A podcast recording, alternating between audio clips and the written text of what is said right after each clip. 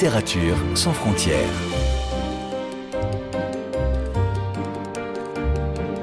Catherine Fruchon-Toussaint. Fanny Renard. Bonjour à toutes et à tous. La planète continuera de tourner et nous de nous mobiliser parce que si nous prenons soin de la nature, elle prendra soin de nous fermer les guillemets. Cette citation est extraite du nouveau livre de notre invité et c'est sans doute euh, la clé de son écriture puisqu'en effet, dans la lignée de ses deux premiers titres, Encabané puis Sauvagine, l'auteur publie Bivouac aux éditions Stock qui vient confirmer son combat écologique et sa démarche littéraire. Dire haut et fort l'urgence de sauver notre terre à travers ici l'exemple d'une forêt canadienne menacée de destruction. Bonjour Gabriel Filto-Shiba. Bonjour. Dans ce troisième volume, on retrouve vos héroïnes précédentes, Anouk et Raphaël, deux femmes, deux combattantes avec bien d'autres eco-warriors, des guerriers de la nature en français, bien déterminés à faire barrage à une déforestation massive dans la région de Kamouraska, c'est une suite romanesque et pourtant, on peut dire que vous connaissez bien ce territoire, puisque vous vous y êtes installé il y a une dizaine d'années après avoir tout quitté à Montréal. Vous y vivez encore, Gabriel? Plus aujourd'hui. Maintenant, je suis dans les montagnes Laurentides, au nord de Montréal, mais j'ai passé euh, huit très belles années dans cette forêt magnifique du Bas-Saint-Laurent, Kamouraska. Et pourquoi est-ce que vous avez tout plaqué pour euh, aller là-bas? Pour moi, la vie en ville, c'était euh, impensable, c'était c'était désagréable même. J'étais peut-être hypersensible, mais la pollution, le, bruit, la rapidité de, tout me, me, dérangeait. Je n'y trouvais pas ma place. Euh, puis à 22 ans, j'ai décroché un stage dans un bureau de traduction. J'avais réussi, entre guillemets, j'avais terminé mes études avec de très bonnes notes, puis je me retrouvais avec une carrière, euh, avec une possibilité d'avancement, mais ma fenêtre donnait sur un mur de briques. Et je me suis dit, bon, j'ai peut-être besoin de vacances. Je suis partie une semaine à Kamouraska et finalement, ça, a été huit ans de, bonheur. une expérience que vous racontez dans Encabané, sous forme romanesque évidemment. Et là, vous êtes où? Plus haut, vous dites, mais aussi en pleine nature? Oui, je suis en périphérie d'un petit village qui s'appelle Val-David. Et euh, c'est des montagnes euh, peuplées de feuillus. Euh, au Kamouraska, c'est plutôt des conifères, donc vraiment la forêt boréale très dense avec des épinettes blanches, les orignaux. c'est un autre écosystème. J'avais envie de, de me réinventer ailleurs. Et là, vous y vivez, vous y travaillez? Oui, ben je, travaille, j'écris. J'aime mieux dire j'œuvre. Je ne considère pas mon écriture comme un travail, c'est vraiment comme un acte euh, au service de la nature. En tout cas, on a l'impression qu'avec ce changement euh, de vie, ça a aussi révélé en vous, euh, Gabriel Filtoshiba, votre vocation d'écrivaine, puisque En Cabanet, votre premier roman a paru après, en 2018. Mais aussi une vocation de dessinatrice, puisque mhm. vous illustrez vos livres avec euh, des cartes, des croquis euh, en noir et blanc. Et puis, il y a bien entendu euh, cette vocation, non pas d'écologiste, parce que ça, vous l'aviez sans doute depuis longtemps, mais la conscience que l'urgence est là et qu'il faut mener un combat, une guerre contre toutes les agressions humaines sur la nature à des fins financières. Ça, ça vous a paru vraiment évident, incontournable ces dernières années? Oui, parce que je, réalisais la chance, le privilège que j'avais de, pouvoir m'acheter un bout de forêt. Et j'étais témoin de, spectacles de la nature, des aurores boréales, des tempêtes de neige avec un ciel rose, des animaux qui passaient. J'étais vraiment dans un corridor faunique au bord de la rivière Kamouraska. Et j'ai su qu'il allait avoir peut-être un oléoduc qui serait construit, le projet Énergie Est. Et quand j'ai senti cette menace planer, euh, je me suis dit, je dois faire quelque chose. Je peux pas seulement vivre en ermite dans un paysage grandiose. J'ai un devoir de, témoigner de cet écosystème à protéger. J'ai un devoir aussi de, de, protéger cette rivière qui se jette dans le fleuve Saint-Laurent. Et euh, si, euh, si on peut tous faire un petit bout de chemin ensemble, on peut bloquer des grands projets d'infrastructure comme ça. Alors c'est ça le sujet de Bivouac. En effet, ce nouveau roman qui raconte comment un groupe euh, de femmes, d'hommes et d'enfants pacifistes s'installe dans la forêt pour empêcher la construction d'un oléoduc qui, sur son passage, nécessiterait la coupe de milliers d'arbres, soit en effet la fin d'un écosystème, faune et flore. Et donc, vous nous dites, Gabriel Filtoshiba, que c'est inspiré d'une histoire vraie dont vous avez été témoin. Donc, vous étiez aussi combattante dans cette affaire? Tout à fait. Tout à fait. Et c'était il y a combien de temps? En secret, là, je vous le dis au micro, mais... Ah, oui. oui, oui. Oui, oui, j'ai participé à différentes... Euh, stratégie euh, très créative. En fait, on, on, était un groupe de militants, euh, tous des jeunes qui venaient de s'installer dans la région et qui étaient sidérés par la nouvelle de, cet oléoduc. Puis on se réunissait dans, les cuisines, dans les salons autour du feu, puis on, on faisait un remue-ménage pour savoir qu'est-ce qu'on peut faire, qu'est-ce, que chacun peut apporter. Eh bien, moi, mon talent, c'était pas de grimper dans les arbres ou euh, d'être, capable de faire des grands gestes politiques. J'avais seulement mon, ma plume. Mais finalement, ça, ça fonctionne. Je suis ici pour en parler. J'ai des milliers de lecteurs. Puis aujourd'hui, avec mes droits d'auteur, je protège le sommet d'une montagne. Alors, c'est pas dans le, la même région, mais ce que j'ai envie de, créer, c'est vraiment euh, un mouvement contagieux de, de, protection de nos forêts anciennes au Québec. Il en reste très peu. Mais oui, c'est ça qui m'a frappé en vous lisant euh, Gabriel Filtoshiba, puisque vous écrivez que, je vous cite, Environnement Canada prétend à la radio que votre pays, donc, se réchauffe deux fois plus rapidement que le reste de la planète.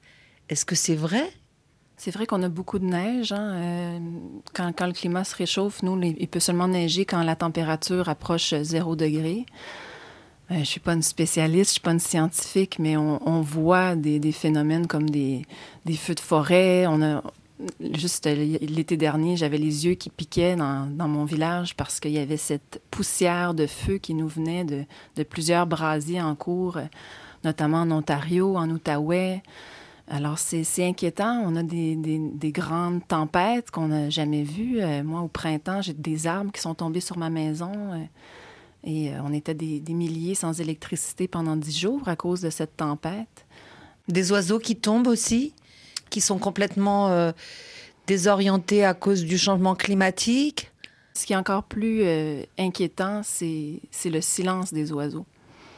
C'est l'absence d'insectes aussi quand j'étais tout petite, je me rappelle les piqûres de maringouins, de petites mouches, de brûlots. On avait ces insectes qui nous tournaient autour en forêt. Puis euh, ça, c'est évident qu'il y en a beaucoup moins. On avait des pare-brises complètement engluées d'insectes. Et maintenant, euh, il y a vraiment beaucoup, beaucoup moins d'insectes. Et donc, euh, on a l'impression, en effet, qu'il y a une urgence euh, au Canada ou au Québec, tel que vous nous la racontez, mais que de toute façon, c'est plus général aussi. Et ce que vous dites, c'est que votre génération, un peu la mienne aussi, même si je suis moins jeune, mais je me sens concernée, souffre d'éco-anxiété. Est-ce que vous diriez que c'est un, phénomène nouveau qui est proportionnelle à l'urgence de la situation que nos parents n'ont pas connue, par exemple, et avec laquelle il faut compter aujourd'hui? Je pense que le terme est nouveau, mais la réalité était déjà là. Euh, puis c'est tout naturel de s'inquiéter pour son habitat. Je pense que c'est une réaction très naturelle et très saine d'être inquiet. Ce qui est dommageable, c'est de s'installer dans cette inquiétude et d'être passif. Puis moi, j'ai trouvé que l'action directe est vraiment un remède à cette éco-anxiété. Alors, dès qu'on se met en action, qu'on se rallie à, une cause, puis qu'on donne notre temps, notre énergie, on a l'impression de faire le bien. Et euh, mais moi, l'écriture, pour moi, c'est quelque chose qui me permet de, de m'évader de cette réalité qui est, qui est très angoissante, mais en même temps de donner des outils à mes lecteurs parce que toutes les initiatives et les stratégies dans mes romans sont réelles et ont porté fruit. On a gagné contre cet oléoduc, mais euh, la menace plane toujours. tous les deux, trois ans, on nous propose des nouveaux projets euh, gaziers, euh, pétroliers. Alors, la lutte doit se poursuivre. Et euh, je voulais inspirer mes lecteurs et leur donner des pistes de solutions. Et on va en parler dans un instant, en effet. Maintenant qu'on a planté euh, le décor avec vous, euh, Gabriel euh, Filtoshiba, juste une dernière parenthèse. Cette éco-anxiété, vous la ressentez moins maintenant que vous êtes dans la nature, dans la forêt, que si vous étiez resté à Montréal ou en ville, ou, ou comme vous nous le disiez en début de cet entretien, dans un appartement devant un mur? Oui. Oui, la nature m'apaise, m'inspire et, euh, et je vois aussi qu'elle se régénère.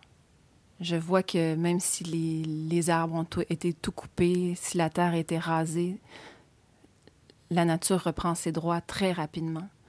Alors il faut la laisser repousser. Et puis c'est ce qu'on a pu voir aussi euh, après euh, la pandémie, qui pour autant n'est pas totalement finie. Quand il y a eu un arrêt plusieurs mois, on a bien vu, et c'était une expression qu'on entendait partout, que la nature avait repris ses droits. Vous l'avez senti vous aussi? Oui, j'ai jamais vu autant d'animaux. Pourtant, je vivais dans, j'étais encore dans la forêt du Kamouraska au, premier confinement. Puis ce qu'on a remarqué, c'est à quel point le ciel était bleu. Il y avait un silence qui était nouveau. Mais- Et euh, j'ai vu des orignaux avec leurs petits. J'ai vu des visons. J'ai même vu un carcajou, un animal qui est très, très rare chez nous parce qu'il y a un territoire de plusieurs kilomètres carrés. Alors, c'était, beau de voir la faune euh, reprendre ses droits. Dans un instant, donc, on va parler plus précisément de votre roman euh, Bivouac, euh, de ses personnages, de ses enjeux. Pour l'instant, je vous propose de faire une pause musicale. Alors, il y a beaucoup de références dans votre roman. D'ailleurs, elles sont même listées euh, à la fin. J'y arrive. Donc, par exemple, euh, il y a une chanson de Patrick Watson, une chanson de Marat Tremblay, des chansons de Richard Desjardins, de Samian, de Jean Leloup. Qu'est-ce que vous aimeriez qu'on écoute maintenant avec euh, les auditrices et les auditeurs de RFI, Gabriel Filtoshiba Mon préféré, Patrick Watson. Patrick Watson, The Great Escape, c'est ça Oui. Alors on l'écoute. bad day looking for a way home, oh, looking for the great escape. Gets in his car and drives away far from all the things that we are. Puts on a smile and breathes it in and breathes it out. He says, Bye bye. Bye to all of noise. Always says bye bye, bye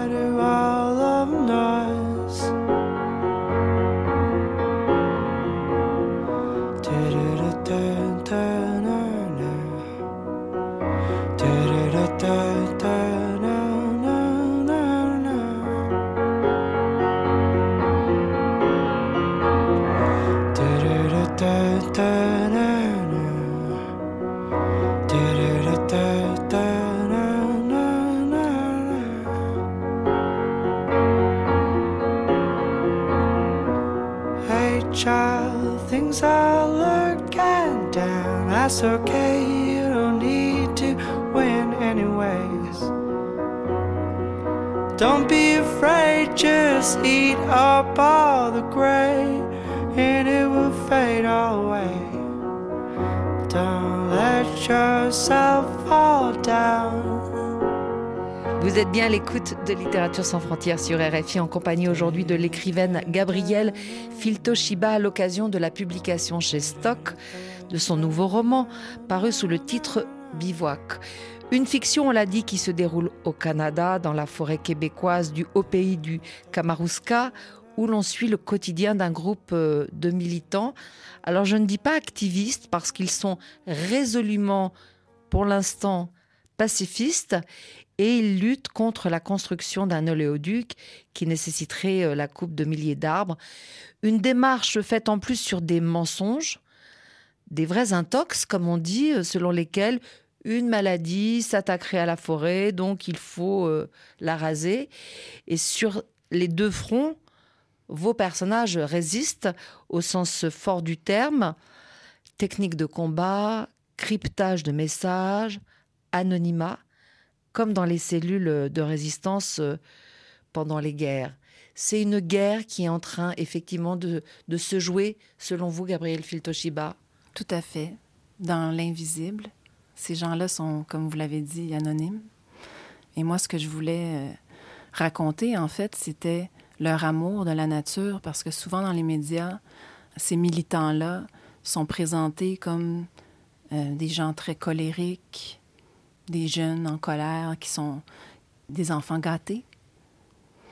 Et moi, ceux que j'ai côtoyés, c'était des, des, personnes très, très bienveillantes qui sont prêtes à sacrifier leur qualité de vie, euh, tous leurs acquis sociaux, parce qu'ils aiment tellement la nature. C'est de toute beauté ce geste. Oui, donc faire un portrait bienveillant de ces gens à l'encontre effectivement des caricatures euh, qu'on peut voir ici et là. Oui, parce qu'au Canada, des gens comme moi, on est considérés comme des terroristes intérieurs. Ah bon? Alors c'est très dangereux de militer. On peut se retrouver euh, dans une barricade aux côtés des Premières Nations et si on se fait arrêter, on, on risque la prison, on risque toutes sortes d'accusations avec vraiment euh, l'anathème de terroriste. Il n'y a pas l'opinion publique qui est là pour vous soutenir? Oui, oui, et de plus en plus. Mais pas assez. Ça s'en vient. Moi, je suis une éternelle optimiste. Et puis, vous parliez de colère, euh, je vous regarde, vous êtes souriante, vous êtes douce, vous n'avez rien d'une terroriste, à mon, à mon Mon avis. seul crime, c'est d'aimer la forêt plus que tout. Alors, c'est aussi une histoire d'amour, une grande histoire euh, d'amour entre Anouk et Raphaël, vos principales protagonistes, et puis aussi avec euh, Rio, Robin ou Félix, puisqu'il a plusieurs identités. Sont trois personnages qui s'aiment, sans d'ailleurs que la jalousie ou la haine ne s'en mêlent. Ce qui est magnifique. Est-ce que c'est aussi parce que leur combat commun pour la nature est plus fort que tout, selon vous? Tout à fait. Parce que dans l'urgence, on n'a pas le temps pour ces petites réactions de l'ego. Et euh, je voulais tracer un parallèle aussi entre cette possession du territoire et la possession des corps. Je trouvais ça très beau d'essayer de, se détacher de, ces réactions-là un peu euh, enfantines, selon moi. Je pense que la cause est plus grande et il faut mettre de côté nos, nos, petits enjeux humains. Et en même temps, si Anouk reconnaît qu'elle est bisexuelle, Raphaël, elle, elle est homosexuelle. Et au vu d'une scène que vous décrivez euh, à la fin euh, du roman, on comprend qu'elle n'a jamais pu le dire à ses parents, qui sont très euh, catholiques. Il semblerait que là encore, il y a un combat féministe à mener. Est-ce que c'est le cas selon vous aujourd'hui, partout et peut-être au Québec en particulier? Je pense que c'est très important que ces gens se, soient représentés dans la culture, puis qu'on qu parle d'amour non pas comme euh, par catégorie. Je pense que quand on rencontre un être, on peut tomber amoureux d'un homme ou d'une femme et, et tant mieux. Il ne faut pas s'infliger des barrières, des, des préconceptions. Et euh, je voulais illustrer aussi leur triangle amoureux autour de cet arbre gros pin, un arbre de 450 ans qui existe vraiment. Et que moi, je suis allée enlacer. J'ai été tellement émue, je me suis dit, cet arbre doit survivre parce qu'il il précède notre arrivée, nous les Blancs, en Amérique. C'est très symbolique. Et pour que les luttes fonctionnent, on a besoin de symboles forts, comme ces arbres-là. Et donc, c'est quoi? C'est le polyamour dans tous les sens du terme? C'est l'amour libre. Alors, vous venez de le dire, en effet, euh, c'est un roman qui rend hommage aussi euh, à la culture des peuples premiers, les Malécites, qui est ce peuple autochtone d'Amérique du Nord, les premiers habitants, en résumé. C'est donc aussi un, un, combat pour leur reconnaissance qui vous tient à cœur? Énormément. Énormément. C'est drôle, on a une expression chez nous, on parle des deux solitudes, les francophones, les anglophones. On occulte complètement les Premières Nations. Puis, euh, moi, j'en connais très peu. Il y a Samian, que vous avez nommé tout à l'heure, qui est un chanteur que j'aime beaucoup, un rappeur qui chante dans sa langue, en Anishinaabe. Et euh, il y a vraiment un appétit pour découvrir ces créateurs-là chez les Premières Nations. Et euh, moi, j'essaie de, parler d'eux dans mes livres. Et mon grand rêve, c'est d'être amie avec eux parce qu'on vit vraiment dans des mondes séparés. Il y a les réserves et nous, les Blancs, on est dans le sud du Québec et on a très peu d'occasions de se côtoyer. Et pourquoi? C'est pas interdit? C'est pas interdit, mais il y a tellement de souffrances, il y a eu tellement d'horreurs qui ont été commises que même moi, j'ai de la difficulté à, à m'imaginer aller chez eux à leur rencontre parce que je sais pas comment. C'est difficile mais l'art nous, nous rallie. Oui, parce qu'il y a une écrivaine, je crois, que vous citez ici, euh, en tout cas votre personnage lit le roman euh, d'une autochtone. Oui. C'est qui? Euh, Elle s'appelle Liane Simpson et elle était traduite chez Mémoire d'Encrier. C'est une maison d'édition qui fait un énorme travail et qui publie des poètes autochtones, notamment Joséphine Bacon et Natacha Canapé-Fontaine, qu'on aime beaucoup. Naomi Fontaine aussi. C'est des femmes qui m'inspirent énormément. Mais que vous n'avez pas forcément eu la chance de rencontrer, c'est ça Pas encore. J'ai les doigts croisés. En fait, on se rend compte aussi, euh, Gabriel Filtoshiba, que tous ces combats sont liés et que la littérature permet de faire le lien, justement. Mais est-ce que la littérature est aussi euh, une arme pour euh, sensibiliser, comme vous le disiez tout à l'heure? Oui, je pense que oui. Moi, je porte aussi le, le combat de, de la langue québécoise. Alors, il y a beaucoup de gens chez nous qui ont honte de parler comme on parle, parce qu'on ne parle pas dans un français international. À l'université, on nous apprend que les expressions québécoises sont des barbarismes ou des régionalismes. Alors, je voulais briser ça. Et en habitant au Bas-Saint-Laurent, au Kamouraska, pendant huit ans, j'ai recensé les, les, plus belles expressions que j'entendais. Je, c'était des perles, je les notais dans des carnets. Puis au moment d'écrire, je, je, les ai réinsérées dans le texte. Puis souvent, c'est des mots qui n'étaient même pas dans le dictionnaire. Comme encabané, c'est pas un mot, c'est un mot qu'on utilise souvent, qu'on, qu'on dit, on, comme pendant le confinement, on était tous encabanés, mais c'est pas dans les dictionnaires. J'espère que ça va être ajouté. Puis qu'on va avoir une plus belle reconnaissance. Et c'est fabuleux d'être ici en France et de voir l'ouverture des gens. Et, et euh, quand je rencontre des lecteurs dans les librairies, ils se régalent de ces, de ces expressions très colorées qui souvent viennent de Bretagne, de Normandie. Et d'ailleurs, vous avez mis un index à la fin? Oui, un beau glossaire. On s'est amusé. C'est des définitions rigolotes. C'est pas sérieux, c'est des définitions que j'ai composées moi-même, mais qui, qui expliquent vraiment les termes. Vous voulez dire que vous avez inventé des définitions? Oui, ben en fait, j'ai, je les ai composées, mais c'est, le vrai sens du mot. Et en même temps, vous savez, euh, moi je vous ai lu euh, d'une traite, je ne suis pas du tout allée voir le glossaire.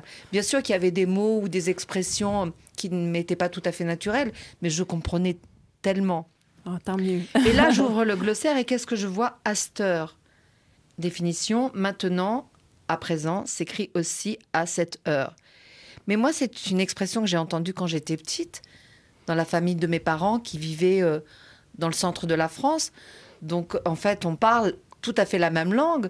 C'est juste qu'il y a certaines expressions ou mots de vocabulaire qui ont résisté dans certaines régions et, d'autres qui ont disparu. Mais euh, oui, et nous, on survit dans un océan anglophone en Amérique. Alors, ces, ces expressions-là ont été conservées, peut-être parce qu'on était isolés. Et euh, c'est peut-être ce qui explique qu'on a ces termes souvent qui, qui ont plusieurs siècles, qui, qui, nous viennent de vous. Bien sûr. La lutte, vous le disiez, passe euh, par la littérature euh, et par l'art en général. Et j'en veux pour preuve cet extraordinaire exemple que vous donnez ici, celui de cet artiste albertain, Peter von Tizienhausen, oui. qui a fait de sa terre une œuvre d'art, grandeur nature, qu'il a réussi à protéger.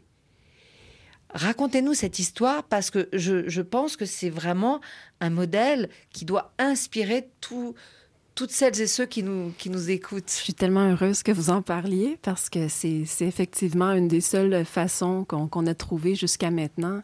Au Canada, on n'est jamais propriétaire, vraiment, parce qu'on peut être exproprié.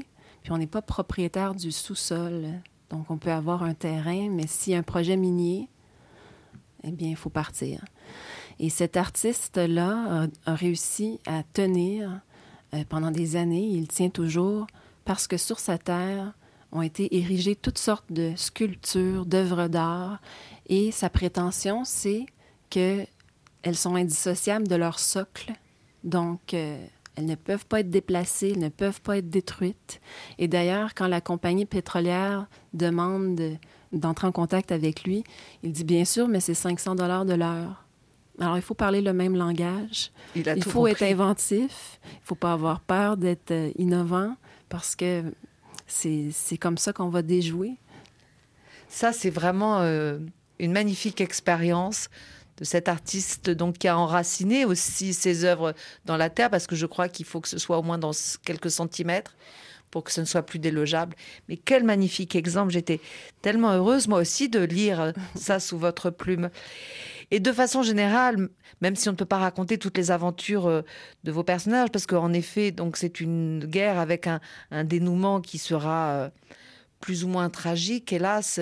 D'ailleurs, euh, il y a une roulotte qui est incendiée par un contremaître qui, avec sa pelleteuse, veut commencer absolument la déforestation. Et puis l'accident provoque un feu qui détruit la caravane et blesse très gravement sa propriétaire et son chien.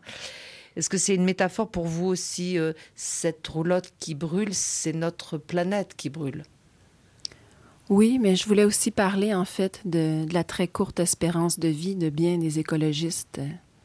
Partout dans le monde, euh, il y a des assassinats, il y a des, y y a des gens qui disparaissent. C'est très dangereux s'opposer au gouvernement quand il y a des lobbies aussi forts que le lobby pétrolier. Et il y a des gens qui ont vécu vraiment des, tentatives de meurtre et qui ont, pu en témoigner, notamment Judy Berry. Il y a un documentaire qui a été fait sur, euh, sur cette cause et euh, je voulais parler de ces gens-là qui ont subi toutes sortes de, de, blessures et voire la mort. Donc défendre la nature, c'est dangereux. Oui, mais plus on va être nombreux, moins ça le sera. Et donc ici, quand vous venez en France, Gabriel Filtoshiba, c'est pour mobiliser aussi vos lectrices et vos lecteurs. Bien sûr. je prendrais pas l'avion sinon. Hein. J'avais une grande culpabilité de me déplacer. Je résistais au début. Je, ne suis pas venue, mais euh, on m'a dit que je pouvais toucher des, milliers et des milliers de personnes et c'est vrai. C'est vrai parce que le, triptyque est traduit dans, huit langues maintenant, puis on travaille sur une adaptation audiovisuelle. Alors, euh, c'est énorme l'impact qu'une série de trois livres peut avoir. C'est énorme, mais c'est tout à fait, euh, tout à fait euh, magnifique. Merci beaucoup, Gabrielle Filtoshiba, d'être, euh, d'avoir traversé l'océan Atlantique. Merci. Pour être venu nous parler de ce combat qui est là-bas, mais qui est ici et qui est partout, et pour lequel il faut absolument sensibiliser le monde entier. Donc je rappelle que ce nouveau roman Bivouac a paru aux éditions Stock, votre maison française, que Encabané et Sauvagine ont paru en édition Poche dans la collection Folio. Merci encore et je le dis haut et fort, Gabrielle Filtoshiba, une autrice à lire d'urgence avant que la planète ne brûle.